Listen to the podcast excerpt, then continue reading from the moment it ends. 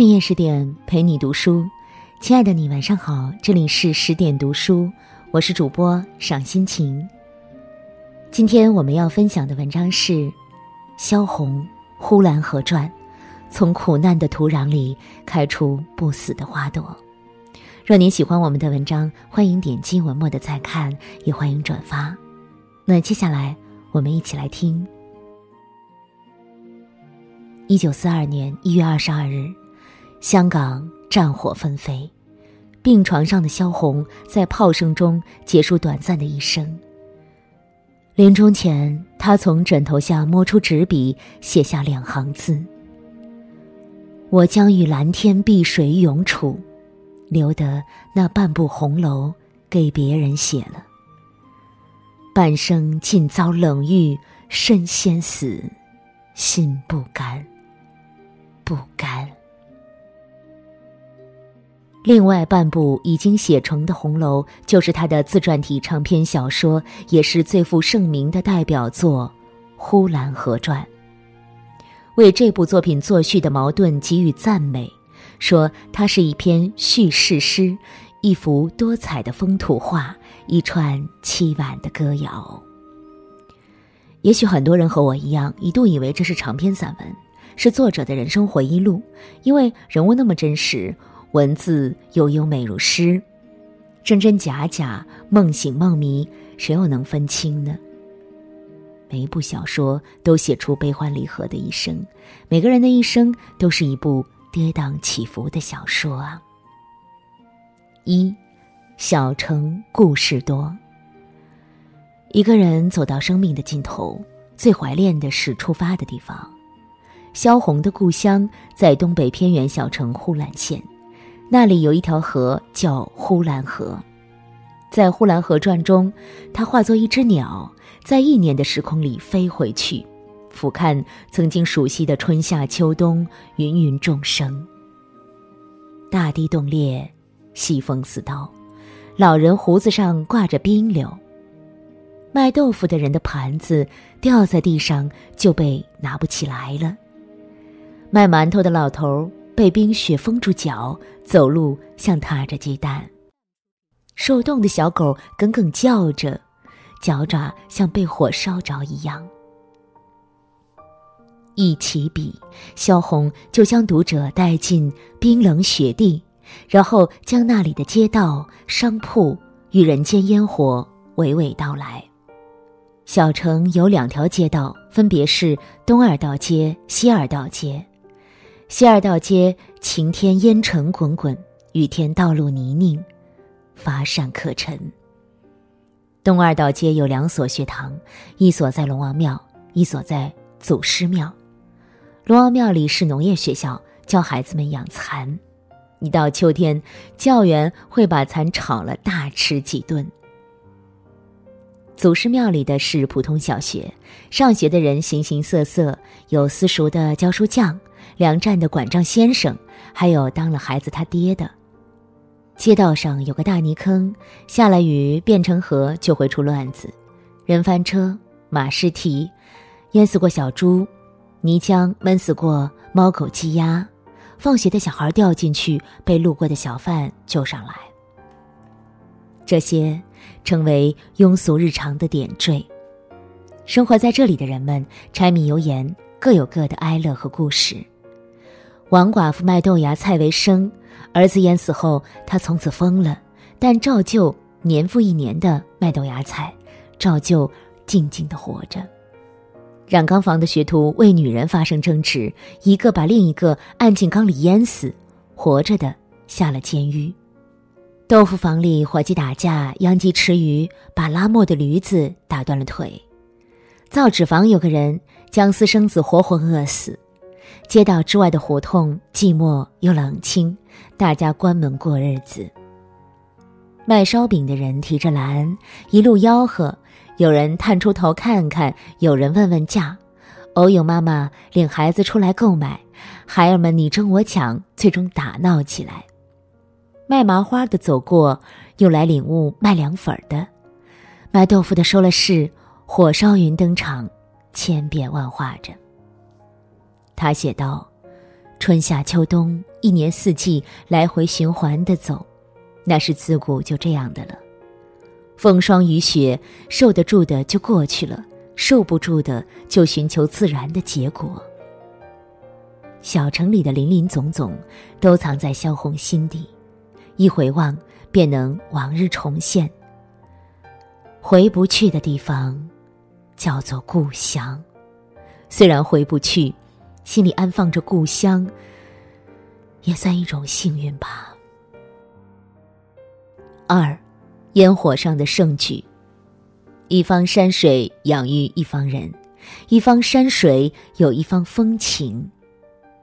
每个作家笔下的故乡都具备不同的色彩和味道。社戏乌篷船，捏叉刺茶的勇猛少年。深蓝的天空中挂着一轮金黄的圆月，下面是海边的沙地，都种着一望无际的碧绿的西瓜。这是鲁迅当年的故乡。小运河、石拱桥、东栅市民集散的财神湾。淡绿的河水慢慢流过，一远片一远片的拍着岸滩，微有声音，不起水花。这，是木心久违的故乡。萧红怀念中的故乡，充满那个时代北方乡村的风土人情。跳大神儿，唱秧歌，放河灯，野台子戏，娘娘庙大会，不一而足。大婶儿穿奇怪的衣服，闭上眼睛在那里装腔作势，百姓却相信她能驱邪除魔。家里有人生了病，总会恭敬的请大神。跳的看，看的看，大闹一场，病情也未有好转。回想观看跳大神的夜晚，萧红不禁感慨：满天星光，满天月亮，人生如何？为什么这么悲凉？七月十五，盂兰会，男女老少都奔向河边，呼朋引伴着去看河灯。和尚念完经，吹奏起笙管箫笛，从上游下来的白菜灯、西瓜灯、莲花灯，成千上百，照得河水悠悠发亮，水上跳跃着月亮。大人看出了神，孩子拍手叫绝。想起这一节，萧红心叹：真是人生何事，会有这样好的景况？秋天靠天吃饭的人们，通过唱野台子戏感谢神明。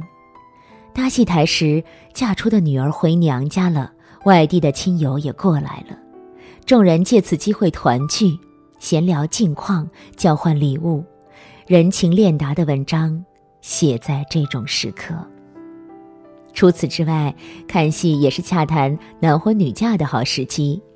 有媒人牵线的，有父母敲定的，有酒酣耳热之际指腹为亲的，也有人不听父母之命、媒妁之言，自己私定终身之后，历经诸多波折。在萧红看来。那些波折也许比《红楼梦》更有趣味。四月十八的娘娘庙大会是为求子孙，匆匆磕拜，然后走人，似乎没有尊敬之意。走出庙门，开始逛街，泥公鸡、小笛子、线蝴蝶、不倒翁，琳琅满目的玩具，惹得孩子一霎欢快，一霎忧愁。除了以上，还有其他风俗风物，让他一时无法说清。这些盛举在烟花之上，也在萧红心底盘根，借由他的手和笔，行云流水与书卷。深情的人热爱万物，否则萧红不会将故乡风物追忆的巨细无遗，有时反讽，也带着俏皮。三，我家是荒凉的。为萧红写传的林贤志认为，他是现代中国伟大的平民作家。生在地主家庭，萧红从小接触到租住自家房屋的底层民众，他们艰难的生活让她难以忘却。养猪的、拉磨的、赶车的、开粉房的，这些人贫穷又愚昧，在命运的泥淖里苦苦挣扎。因为闭塞和无知，他们身上发生悲惨的故事，比如赶车的那户人家，家风是干净利落，为人尽士，兄友弟恭，父慈子爱。也有例外的时候，娶了团圆媳妇，黑乎乎、笑呵呵、大方勤快的女孩，婆婆为了给她个下马威，每天打一顿，打得连喊带叫，不分昼夜。打出了毛病，不惜重金请人跳大神儿，而且跳得出奇，用大缸给团圆媳妇洗澡，而且是当着众人的面，把团圆媳妇的衣服剥光，按进滚烫的沸水里，烫晕过去，冷水浇醒，如此再三。没过多久，终于把活蹦乱跳的少女折磨致死。即便死了，婆婆还要剪下她的大辫子，对外人说是自己掉下来的，以此证明媳妇是妖怪。又比如，在他家帮闲的有二伯，性情古怪，喜欢和猫狗鸟雀说话，和人在一起却很沉默，即使开口，也都是很古怪的话。有二伯很虚荣，别人喊他二东家、二掌柜，他就笑逐颜开。谁喊他有二子小友，他简直会气红了眼。尤二伯一生寄人篱下，无家无业，小小的一包行李，夜里睡觉铺开，早上起来卷好，仿佛每天都准备去旅行。在童年的萧红眼里，这是耍猴不像耍猴，讨饭不像讨饭的一个人。有一次，尤二伯又偷东西出去卖，被萧红的父亲发现了，遭到一顿毒打，打倒在地。他站起来又被打倒，他再站起来又一次被打倒，最终没有力气再站起。六十几岁的尤二伯就索性躺着，口鼻里的血流淌在地，两只鸭子学过来啄食那些血。触目惊心的场景被不动声色的记录，见过各种凶残而偏僻的人生，萧红在书里再三悲叹：“我家是荒凉的。”对那些底层民众的不幸遭遇，萧红怀着深切的悲悯，然而他们的愚昧思想又让他感到悲哀。如果不是家在这里，再也不想回到闭塞的角落。他曾这样说过。对繁华、开明、自由的向往，是他往外面世界的根本原因。四，美丽大花园。漂泊十年，让萧红念念不忘的是老家的大花园。他用诗意而纯真的文字描述那里的种种。花园里边明晃晃的，红的红，绿的绿，新鲜漂亮。花开了，就像花睡醒了似的。鸟飞了，就像鸟上天了似的；虫子叫了，就像虫子在说话似的。一切都活了，都有无限的本领，要做什么就做什么，要怎么样就怎么样，都是自由的。父亲为了贪婪而失去人性，母亲也不怎么爱他，精力都用在弟弟身上。祖母用针刺他手指。萧红的童年很寂寞，却也亲近自然。他钻进花园，与花草为伍，与虫鸟作伴。有时候，萧红钻进蒿草丛，找一种叫天星星的野果子吃，吃困了就躺在草荫里睡觉。最幸运的是，他有一个疼爱自己的祖父。祖父性情散淡，不爱理财，家务都给妻子管理，他喜欢自由自在的闲着。祖孙俩经常整天待在花园，老的栽花，小的跟着栽花；老的拔草，小的跟着拔草；老的种菜，小的就在旁边胡闹。孩童的心无边无际，看见长大的黄瓜，跑过去摘下就吃；看见一只大蜻蜓，丢下黄瓜又去追蜻蜓，没追几步又去采倭瓜，捉蚂蚱。有时候，祖父蹲在那里拔草，萧红摘来一大堆玫瑰花，用小草帽兜着，再一朵一朵插到祖父的草帽上。他以为雨水大，所以花香很浓，他却在一旁笑得直哆嗦。当他后知后觉了真相，也大笑起来。一天又一天，一年又一年，花园里洒下祖孙俩太多的欢声笑语。祖父是读书人出身，常常教萧红念诗。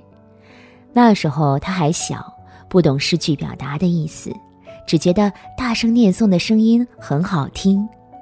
萧红很喜欢春晓，念到“处处闻啼鸟”的“处处”两字，就高兴起来，满口大叫。更喜欢“重重叠叠上楼台，几度呼童扫不开”，只觉得越念越有趣味。祖父摸着他的脑瓜说道：“快快长大吧，长大就好了。”和祖父一起度过的那段时光，点点滴滴，从萧红的语调中不难看出他的意犹未尽与深情怀念。美丽的大花园让萧红的童年不至于尽是荒凉，笑盈盈的祖父让萧红的生命有了温暖的底色。他在一篇散文里写道：“从祖父那里知道了，人生除掉了冰冷和憎恶而外，还有温暖和爱。感受过爱，才知道怎样叫做爱。从此之后，萧红将这两样作为永远的憧憬。四海漂泊，一生追求温暖和爱。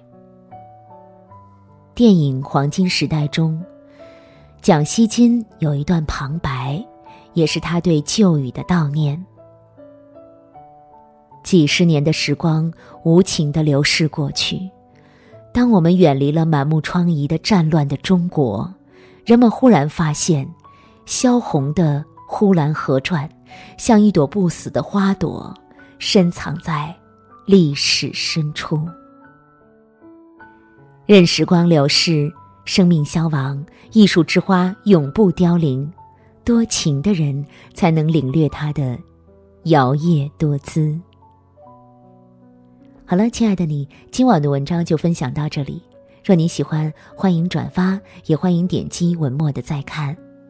我是赏心情，我在美丽的渤海之滨，山东龙口，向您道声晚安，晚安喽！用我的声音让您安静。而丰盈。